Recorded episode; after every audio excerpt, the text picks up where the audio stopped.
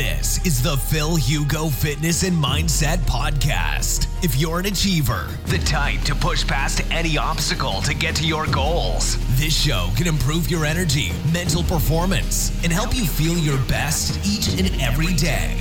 Now, your host, a pharmacist, personal trainer, entrepreneur, and he's here to improve your life and help you reach new heights through the power of nutrition, fitness, and mindset. Phil Hugo.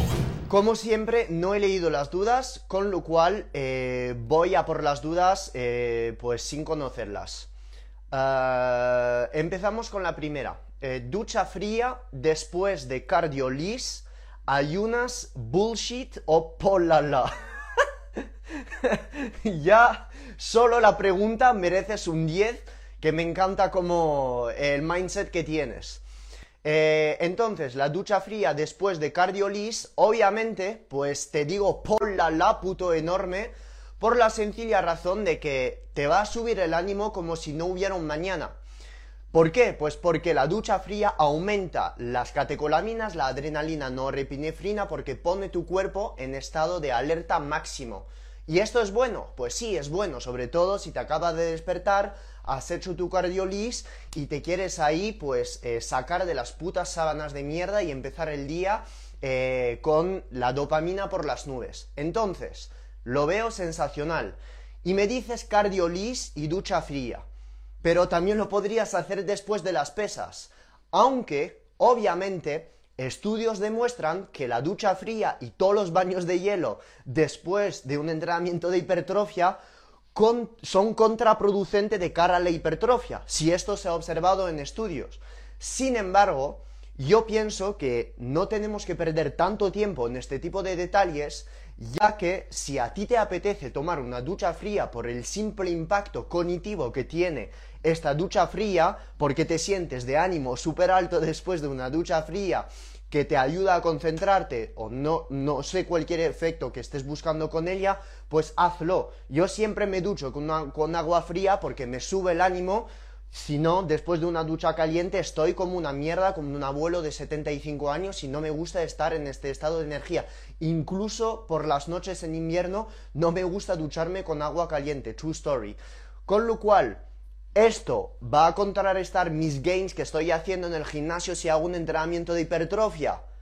Pues sinceramente no, porque también tiene impacto la proteína que comes, las calorías y cómo entrena, y no la ducha fría no va a contrarrestar todos tus gains. Entonces, después de un cardiolis en ayunas, obviamente lo veo por la la la la la enorme porque te sube el ánimo tremendamente y te ayuda a arrancar con el día si haces este eh, cardiolis en ayunas por la mañana.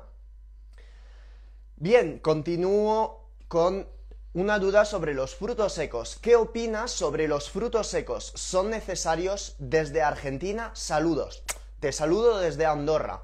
Pues los frutos secos he hablado muchas veces de ello. Estamos en lo de siempre. Eh, ¿podría yo sacar los nutrientes, los omega 3, omega 6, omega 9, ácidos grasos monoinsaturados desde fuentes que me dan menos antinutrientes que un fruto seco? La respuesta es sí, obviamente. ¿Cómo? O comiendo sardinas, pequeños pescaditos azules y tienes exactamente lo que te va a aportar un fruto seco en términos de ácidos grasos. Y en términos de ácidos grasos monoinsaturados te vas a aceite de oliva y aguacate.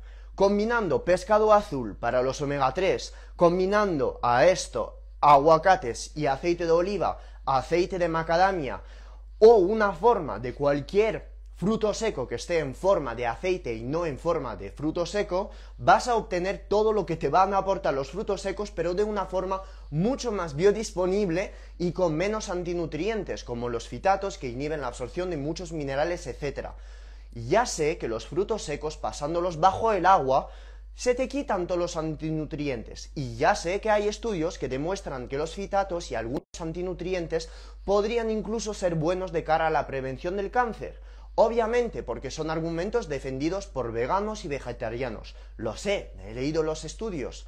Sin embargo, ¿para qué estar empeñándose en comer 50 frutos secos al día, como las nueces, como las avellanas, como los pistachos, cuando podemos sacar exactamente los mismos nutrientes desde fuentes con menos antinutrientes.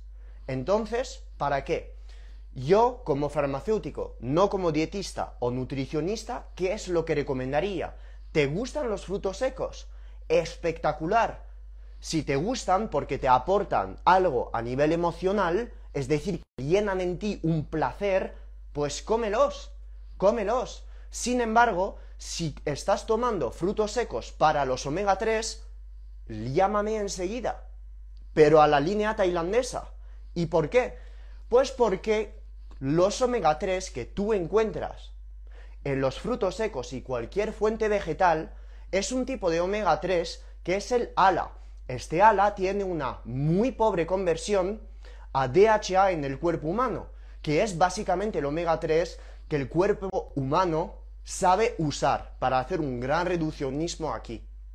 ¿Para qué yo voy a intentar tirar este omega 3 de estos frutos secos sabiendo que la conversión del omega 3 que encuentro en frutos secos es muy pobre, muy pobre? Prefiero sacar estos omega 3 desde fuentes con una calidad de omega 3 mucho más alta, como son pescaditos azules o suplementos de, o de omega 3 o para los veganos suplementos de omega 3 desde algas. Pero no me voy a empeñar a estar haciendo los frutos secos en forma de polvo, a pasarlo bajo el agua para sacar 100, 200 miligramos de ala que se va a convertir a DHA únicamente incluso si tengo el buen alelo del geno que me lo permite. No, no voy a consumir frutos secos de cara a aportar omega 3, sino que si yo consumo frutos secos, que podrían ser macadamia cuatro veces al año porque son muy caras y son mis favoritas, pues no lo hago porque me aporta algo específico, lo hago porque me gustan a nivel emocional. Pero esto, además de ser una posición mm, básicamente personal, tiene también un argumento fuerte a nivel fisiológico y nutricional, te lo acabo de demostrar. Entonces, ¿qué opino de los frutos secos? Que no son para nada necesarios. Para nada son necesarios. Coméis frutos secos, como está diciendo Georgina ahora, por amor, porque te están llenando desde un punto de vista emocional. Pero no comer frutos secos para los nutrientes. Y básicamente puedes sacar estos nutrientes desde fuentes con muchísima más alta biodisponibilidad. ¿Se entiende? Bien, ok. Ah, ok. Eh, cada live hay una pregunta sobre el magnesio. O sea, es impresionante cuando he hablado del magnesio muchas veces, pero lo voy a repetir. Como dice Huerta de Soto, este gran profesor de economía capitalista, para enseñar necesitamos cuatro cosas. Número uno, amor. Número dos, entusiasmo. Número tres, claridad. Y número cuatro, consistencia. Supongo que repitiendo las cosas estoy básicamente eh, abusando de la cuarta clave, que es la consistencia. Entonces, repetimos, repetimos y va a entrar, seguro. Entonces, mejor suplemento de magnesio, en mi opinión, y según la evidencia científica, y yo como farmacéutico, recomendaría uno, treonato, que es desde lejos mi favorito, dos, bisglicinato, tres, malato. ¿Quiere decir que todas las otras formas son una basura? No, no son una basura, sin embargo, de todo lo que he leído en la evidencia científica, la mejor biodisponibilidad se sacaría de estos tres. Ya está, elige uno de los tres y punto. Ah,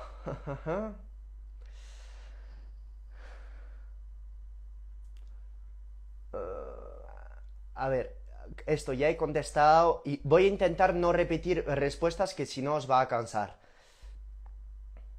Bien. ¿Cuándo usar vitaminas, minerales eh, antes, durante o después del ayuno? Acerca de las vitaminas, para una regla muy sencilla, yo siempre te lo recomendaría justo antes de romper tu ayuno. Por ejemplo, vas a romper tu ayuno a las 2 de la tarde, a la una y media, en este momento tomas todos tus suplementos. ¿Por qué? Pues porque en este momento no tienes nada en el estómago y en el intestino. Conclusión, estos suplementos se van a absorber correctamente. Estoy hablando de las vitaminas hidrosolubles. Las vitaminas liposolubles, si tomas vitamina D, vitamina A, vitamina E, vitamina K, se absorberán con la comida alta en aceites, alta en ácidos grasos. Con lo cual, estas vitaminas liposolubles, si en esta primera comida no hay absolutamente nada de grasa, no te recomendaría ponerlas. Te recomendaría ponerlas con una comida donde haya sardinas, donde haya salmón, donde haya aceite de macadamia, donde haya una fuente grasa porque se van a absorber mejor. Si esta comida está compuesta por pechuga de pollo, ensalada, no veo sentido meter en estos momentos vitaminas liposolubles o el coenzima Q10 o cualquier forma de vitamina que esté en forma oleosa. ¿Ok? Bien. Las vitaminas hidrosolubles 20 minutos antes de romper tu ayuno o 30. Las vitaminas B, las vitaminas C. Y los minerales, me vas a decir, Phil, ¿cuándo los pongo? Pues dependerá del mineral. Pero para hacer una idea general y que te quedes solo con píldoras, recomendaría la toma de estos minerales por la mañana, durante tu ayuno. La gran mayoría de veces estamos perdiendo minerales por un tubo durante el ayuno. Entonces, si aportamos estos ayunos antes de estos minerales, perdón, antes de empezar un ayuno, compensamos la pérdida. Magnesio puede tener sentido para una persona muy ansiosa. Una persona ansiosa durante un ayuno por faltar glucosa, por X razón, por el jefe que le grita encima, si una persona es muy ansiosa y suele tener fatiga, ansiedad durante un ayuno, sí que tiene sentido la suplementación de magnesio por la mañana. Pero una persona que no quiere absolutamente nada de efecto relajante de un posible magnesio, pues poner este magnesio por la noche. Cojamos el ejemplo del zinc o del selenio o del borro. Obviamente, todos los demás les veo mucho sentido durante un ayuno, porque siempre, siempre se absorberán mejor, incluso hasta el hierro. Si el hierro es muy famoso, que tomado en ayunas se absorbe mejor. Entonces, los minerales por la mañana durante tu ayuno, es decir, muy lejos de una comida, siempre se absorberán mejor. Y no, ningún mineral rompe el ayuno, ninguno. Es absolutamente nulo en calorías, nulo. No tiene impacto esto en, insulina, no tiene impacto esto en mTOR, en MPK, nada. Entonces, los minerales mañana, las vitaminas hidrosolubles tendrían sentido justo antes de romper tu ayuno, salvo las vitaminas algunas del tipo B que te podrían dar energía como la B6 y la B12, ¿las podría meter por la mañana? Sí, obviamente. Pero yo nunca seré partidario de meterse hasta arriba de suplemento durante un ayuno. Es que no le veo mucho sentido. Un ayuno es para dejar tu cuerpo en paz, en paz, que esté tranquilo, intestinalmente, eh, gástricamente, todo. No le veo sentido meterse hasta arriba de suplemento durante un ayuno. Tómate un café, si vas a entrenar, quieres meter suplementos, lo entiendo, vale. Acetil Acetil-L-carnitina, reala, lo entiendo. Pero en mi opinión, un ayuno es agua, agua con gas, café, quintón hipertónico, agua de mar, y con esto no necesitas nada más. Sí que hay suplementos que elevan autofagia, la curcumina, el jengibre, etc, etc. Sí, y en algunos casos tiene sentido en personas obesas con resistencia a la insulina y a veces lo pauto en el grupo que tenemos en la Intergalactic Academy, donde tengo todos mis alumnos de todos mis cursos, lo recomendaría en algunas personas, pero una persona normal y común, para mí un ayuno es un ayuno puro, claro, ya está, no necesitas mm, todos estos suplementos. Justo antes de romper tu ayuno, los metes todos y ya está y las liposolubles justo antes de una comida alta en grasa y ya está, si tu primera comida no es alta en grasa. Espero haberte ayudado.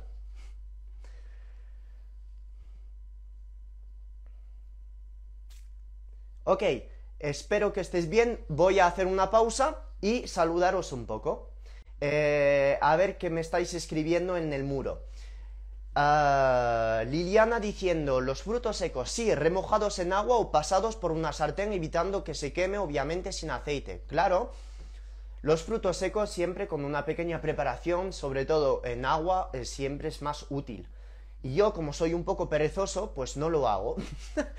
no como porque es que me da un poco pereza, sinceramente. Erika de Costa Rica está aquí, ¿qué tal? ¿Cómo estás? Virginia recapitulando los tipos de magnesio, treonato, bisglicinato eh, de magnesio, faltaría el malato, que me gusta mucho. Eh, Gabriela diciéndome te amo desde Argentina, muchas gracias por el amor, eso es eh, muy muy simpático de tu parte. muchas gracias, leyendo aquí ¿En qué momento del día tomar la vitamina D? Pues ya tienes la respuesta. Te recomendaría justo antes de una comida alta en grasa o junto, o junto al mismo tiempo. Eh, ¿El pistacho en cantidades es nocivo? No, no, no, no, no es que sea nocivo el pistache, simplemente que te estás metiendo omega 6 por un tubo que no, no le veo mucha necesidad. No le veo mucha necesidad, ¿ok? Eh, si te gusta el pistacho por el sabor, unos 30, 50 gramos al día, lo, veo sensacional. Pero no, en mi opinión, es que puedes sacar los minerales de los pistachos y los omega 3 y los pocos omega 3 del pistacho, porque no tiene absolutamente nada de omega 3, desde otros alimentos. No es, no, es que no le veo mucho sentido. Eh, veo que Rubén, lechuga oficial, se acaba de unir al live. ¿Qué tal? ¿Cómo estás, hermano? Eh, con el que doy clases con Tony en el curso de eh, flexibilidad inmunometabólica, que ha sido mi primer asesor nutricional, Rubén 2016, mi primer nutricionista. y lo digo totalmente en serio, que han sido tres las personas que han sido mis nutricionistas. Rubén, lechuga, Antonio Hernández y Endica Montiel. Todos los demás eh, pues va a ser que no, solo he tenido tres. Eh, a ver. Bien. Vamos a aplicar la cuarta clave de la enseñanza de Huerta eh, de Soto, que es la consistencia, y vamos a volver a repetir, la generación de masa muscular con keto. Entonces, número uno, te recomendaría echar un vistazo a todo lo que cuento en mi muro en Instagram porque he contestado esta duda como 10 veces. ¿Puedes ganar masa muscular en dieta cetogénica? Obviamente, obviamente que se puede hacer. ¿Por qué? Porque la ganancia de masa muscular no solo depende de la ingesta de carbohidratos y de la insulina, sino que también depende, uno, de estar en hiperávit calórico, dos, de saber entrenar hipertrofia y o fuerza cuatro o cinco veces por semana. Número 3 de tu ingesta proteica, en este caso recomendaría 2,5 gramos por kilo de peso de proteína. Y número 4 de descanso para bajar tus niveles de estrés y tener unas hormonas pues reguladas de cara a la síntesis proteica, la sensibilidad a la insulina y eh, el correcto rendimiento deportivo. Si aplicas todo lo que te he dicho, puedes perfectamente ganar músculo en dieta cetogénica. Obviamente, si es que es muy fácil. Sin embargo, hay que saber entrenar, meter la proteína suficiente y comer lo suficiente. Para nada recomendaría una persona hacer OMAD, una comida al día como hago yo, o dos comidas al día, porque me parece mm, como meterse un cuchillo en el estómago o en el intestino, en la espalda, donde tú quieras, porque ya estás con keto, que es un ambiente hormonal y metabólico que está en contra de la ganancia de masa muscular, porque con keto hiperactivas la vía MPK, con keto estás manteniendo tus niveles de insulina muy bajo y todo esto no va a favorecer la ganancia de masa muscular. Para contrarrestar este efecto de que te produce la dieta cetogénica, tienes que saber entrenar, estar en hiperávit calórico y subir la cantidad de proteínas que estás ingiriendo.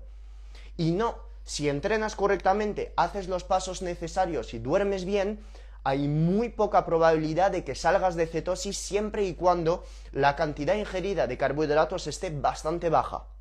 Entonces, Cuando una persona hace una dieta cetogénica y quiere ganar masa muscular, pues obviamente podría tener sentido meter en el momento del entrenamiento carbohidratos en forma de palatinosa, de ciclodestrina, de miel, cualquier tipo de carbohidratos que te venga bien para aumentar eh, tu rendimiento deportivo, sacar más repes y de tal manera poder ganar masa muscular más rápidamente. ¿Te saldrías de, de cetosis durante dos o tres horas? Obviamente. Pero ¿qué más te da? El resultado es la ganancia de masa muscular, ¿cierto? ¿O es quedarse en cetosis H24? La ganancia de masa muscular. Entonces, ¿qué más te da salir de cetosis dos o tres horas metiendo carbohidratos intraentreno?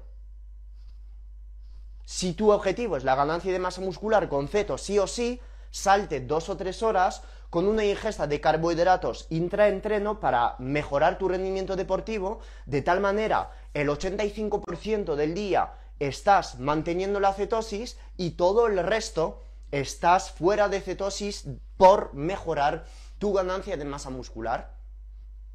Así de sencillo. Ahora, yo por ejemplo no tolero los carbos antes de entrenar y durante el entrenamiento. No los tolero. ¿Por qué? Pues porque me duermen, porque me duele la tripa, porque rindo peor. Rindo mucho mejor con 200 miligramos de cafeína, rindo muchísimo mejor con acetil-L-carnitina, con sal y estando casi en ayunas. Muchísimo mejor. ¿Por qué? Pues porque estoy con el sistema nervioso simpático encendido por un tubo. Si tomo carbos, apago este sistema nervioso simpático. Pero en muchas personas, sobre todo en personas que pesan mucho más que yo, que usan pesas mucho más pesadas o que hacen powerlifting, pues obviamente la toma de estos carbohidratos le va a mejorar el rendimiento deportivo, porque es que eh, necesitan mucho más fuerza que yo, que peso 68 kilos, y que probablemente no busque el rendimiento deportivo de estas personas. Entonces, es todo un balance. Yo sé que rindo mejor sin carbos, es decir, tengo mi sistema nervioso simpático tan acelerado que estoy tan foco que a lo mejor pues entrenaré mejor en mejor sensaciones. Pero si hubiera tenido la capacidad o la motivación de tolerar un mínimo de carbohidratos justo antes de entrenar, probablemente gane masa muscular más rápidamente rinda mejor a nivel deportivo y saque mejores marcas. En vez de hacer tres repeticiones a 40 kilos en press inclinado con mancuernas, pues a lo mejor podría hacer tras seis meses seis repeticiones a 45 kilos. No lo sé. Pero como me la pela, pues no meto carbos. Ya está. si hubiera hecho competiciones de CrossFit, obviamente meto más carbos en mi alimentación. Pero yo ahora haciendo lo que hago estoy bien porque tengo un balance con mi rendimiento cognitivo, mi rendimiento deportivo, mi líbido, mi rendimiento sexual, todo.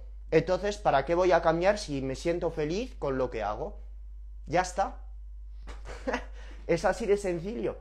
Josema Catalina diciendo totalmente de acuerdo, Phil. Josema si es un ciclista totalmente ceto adaptado, que se pega ahí entreno en ayunas, rompiendo marcas. Claro, porque no, los carbos no es que sean obligatorios, pero claro, en el papel te harán mejorar a nivel de rendimiento deportivo. Obviamente, obviamente te harán mejorar. Pero en mi opinión, o en mi caso personal, no los uso porque me la pela.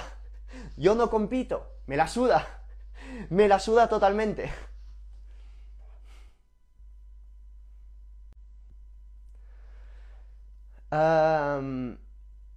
Bien, voy a linkear con esta duda. Hay que ayunar todos los días, peso 56 kilos, quiero aumentar masa muscular. Para eh, los que están ahora presentes en el live, eh, la persona es una mujer, no sé nada más de su vida, solo he visto la foto. Eh, salvo que la persona haya puesto una foto de una persona que no conoce por hacerse pasar por una mujer, cosa que creo que no sea posible. No sé si me veis bien. Es que ahora estamos en mi habitación porque he querido cambiar de habitación.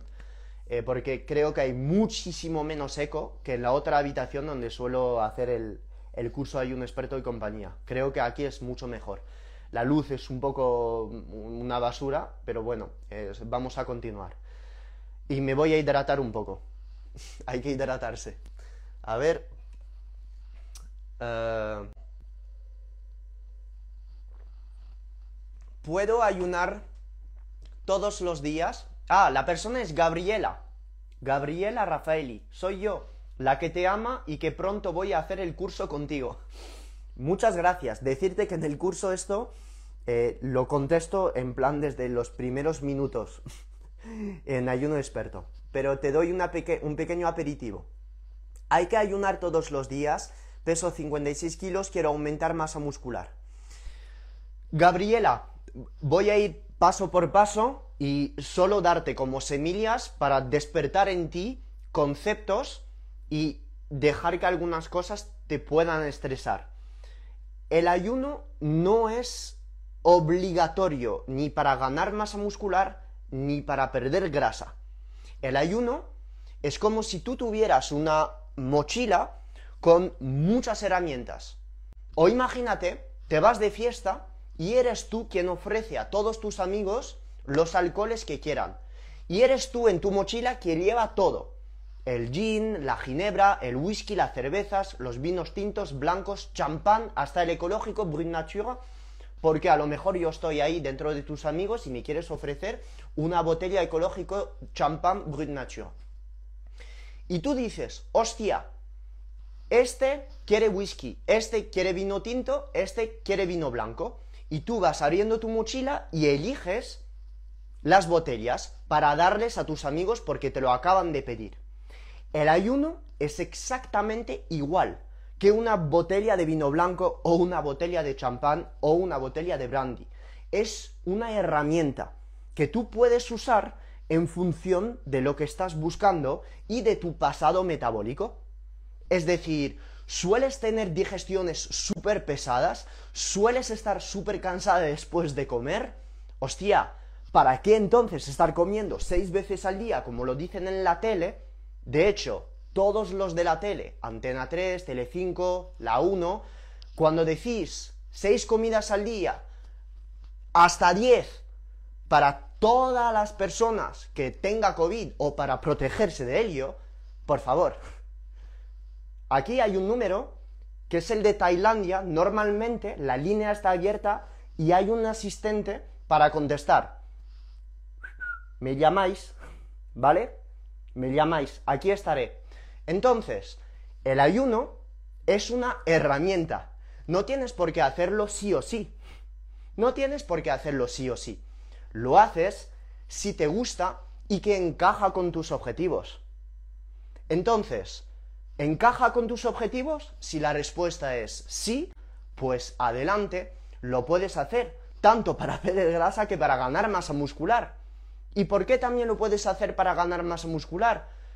Porque si es un ayuno 16-8 o incluso 18-6 o incluso 24, no solo depende de cuánto ha durado tu ayuno, la ganancia de masa muscular, sino también de todas las calorías que vas a meter en tu día y la, cantidad de proteínas que vas a ingerir. Por ello, dependiendo de tu objetivo, pues harás un ayuno más o menos largo. ¿Buscas ganancia de masa muscular, como me estás diciendo, y pesas 56 kilos? Pues obviamente no te voy a recomendar hacer uno más de 22 horas como hago yo, o ayunar 20 horas al día, porque si tenemos que buscar como lo he dicho anteriormente, una síntesis proteica, es decir, creación de tejido muscular y indirectamente estar en hiperávit calórico, va a ser muy difícil hacer todas estas condiciones en dos horas de comida. Súper complicado. Entonces, ¿puedes hacer ayuno y ganar masa muscular? Obviamente. Pero recomendaría hacer como tres o cuatro días de ayuno intermitente de 14 horas y el resto de día meter un desayuno a las 12 horas de ayuno. Y no tienes por qué hacer un desayuno de huevos con espinaca a 3.000 kilocalorías. Puedes perfectamente hacer un desayuno rápido como un bulletproof coffee, como lo explico en mi programa que te he optimizado. Porque en este momento metes calorías sin perder tiempo en digerir y en prepararlo. Es muy rápido hacerlo.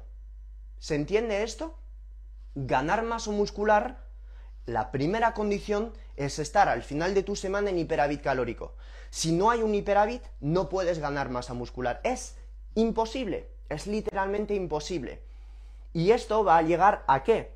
No a que calcules tus calorías, no es necesario, pero a un mínimo de ojitos en tu porcentaje de grasa, tu porcentaje de masa muscular y la báscula.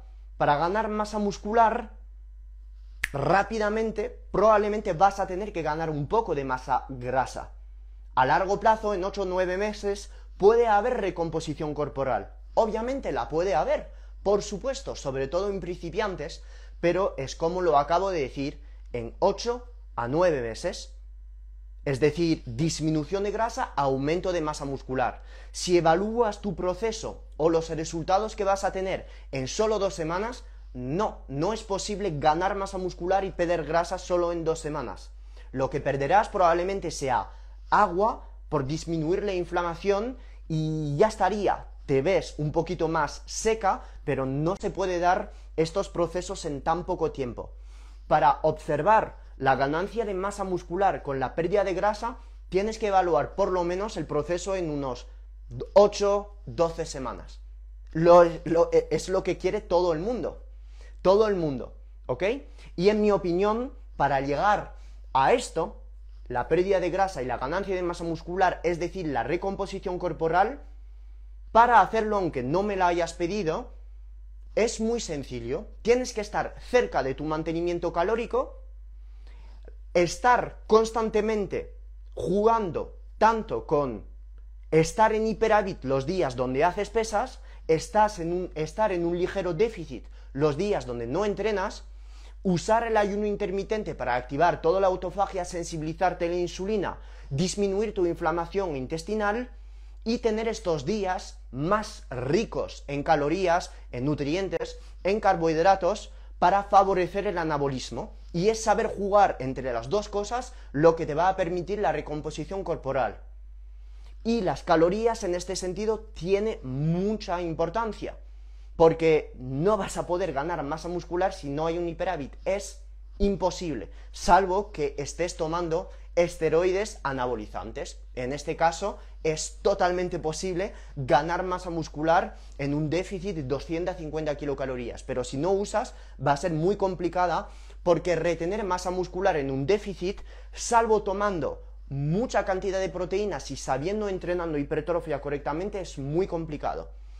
Por ello, en dietas de definición, aunque no me lo hayas preguntado, siempre seré más partidario de usar una dieta muy alta en proteínas y obviamente muy alta en fibra para que te sacies y preferiblemente una dieta más cetogénica porque sigo pensando que las cetonas son muy protectoras del tejido muscular, muy muy protectoras, cosa que si haces una dieta alta en carbos no obtienes porque no hay cetonas. Entonces, sí, yo siempre tendré el sesgo de ser muy fan de la dieta cetogénica y de recomendarla en casos de definición junto en personas que busquen un mínimo de rendimiento deportivo, hacer fotos para culturismo, estar en un escenario, si quieren estar casi con nada de carbos, seguir usándolos en modo de cargas, o durante el entrenamiento o una o dos veces por semana. Una estética se mantiene con carbos, no solo haciendo ceto. Una persona estética con músculos grandes, redondos, rocosa, no puede estar o no puede compararse con una persona que come carbos. Porque la resíntesis de glucógeno muscular va a ser muchísimo más veloz, muchísimo más grande en una persona que come carbos que una persona que hace dieta cetogénica que siempre va a verse a nivel estético a lo mejor un poco tapado, si entrena como una bestia, obviamente.